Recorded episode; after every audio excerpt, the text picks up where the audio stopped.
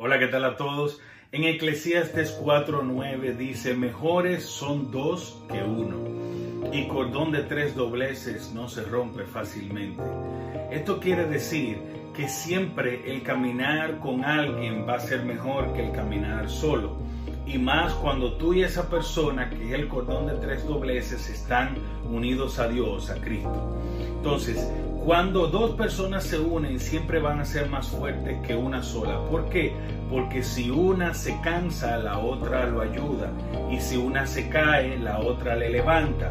Si dos se acuestan juntos, el uno calienta al otro. Pero si uno se acuesta solo, ¿quién le calentará?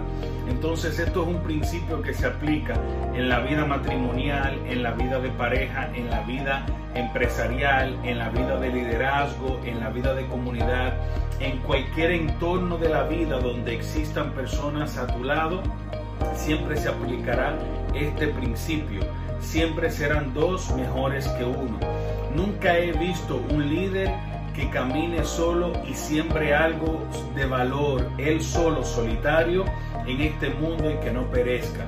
Y muchas personas piensan que sí, que hay personas que han logrado grandes cosas solo, como Albert Einstein y demás, he oído decir, pero están equivocados porque estas personas no caminaron solos.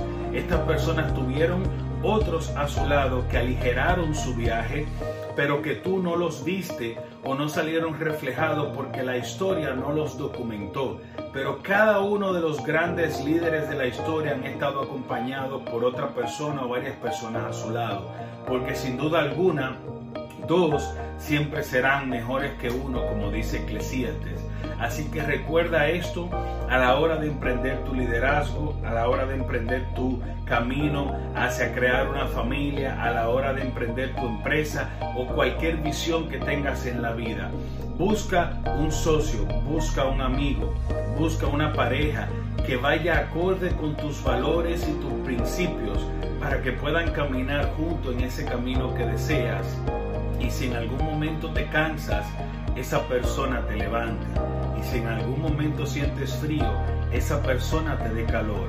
Y si en algún momento te caes, esa persona sea quien te levante. Que Dios te bendiga, que tengas un lindo día y hasta la próxima.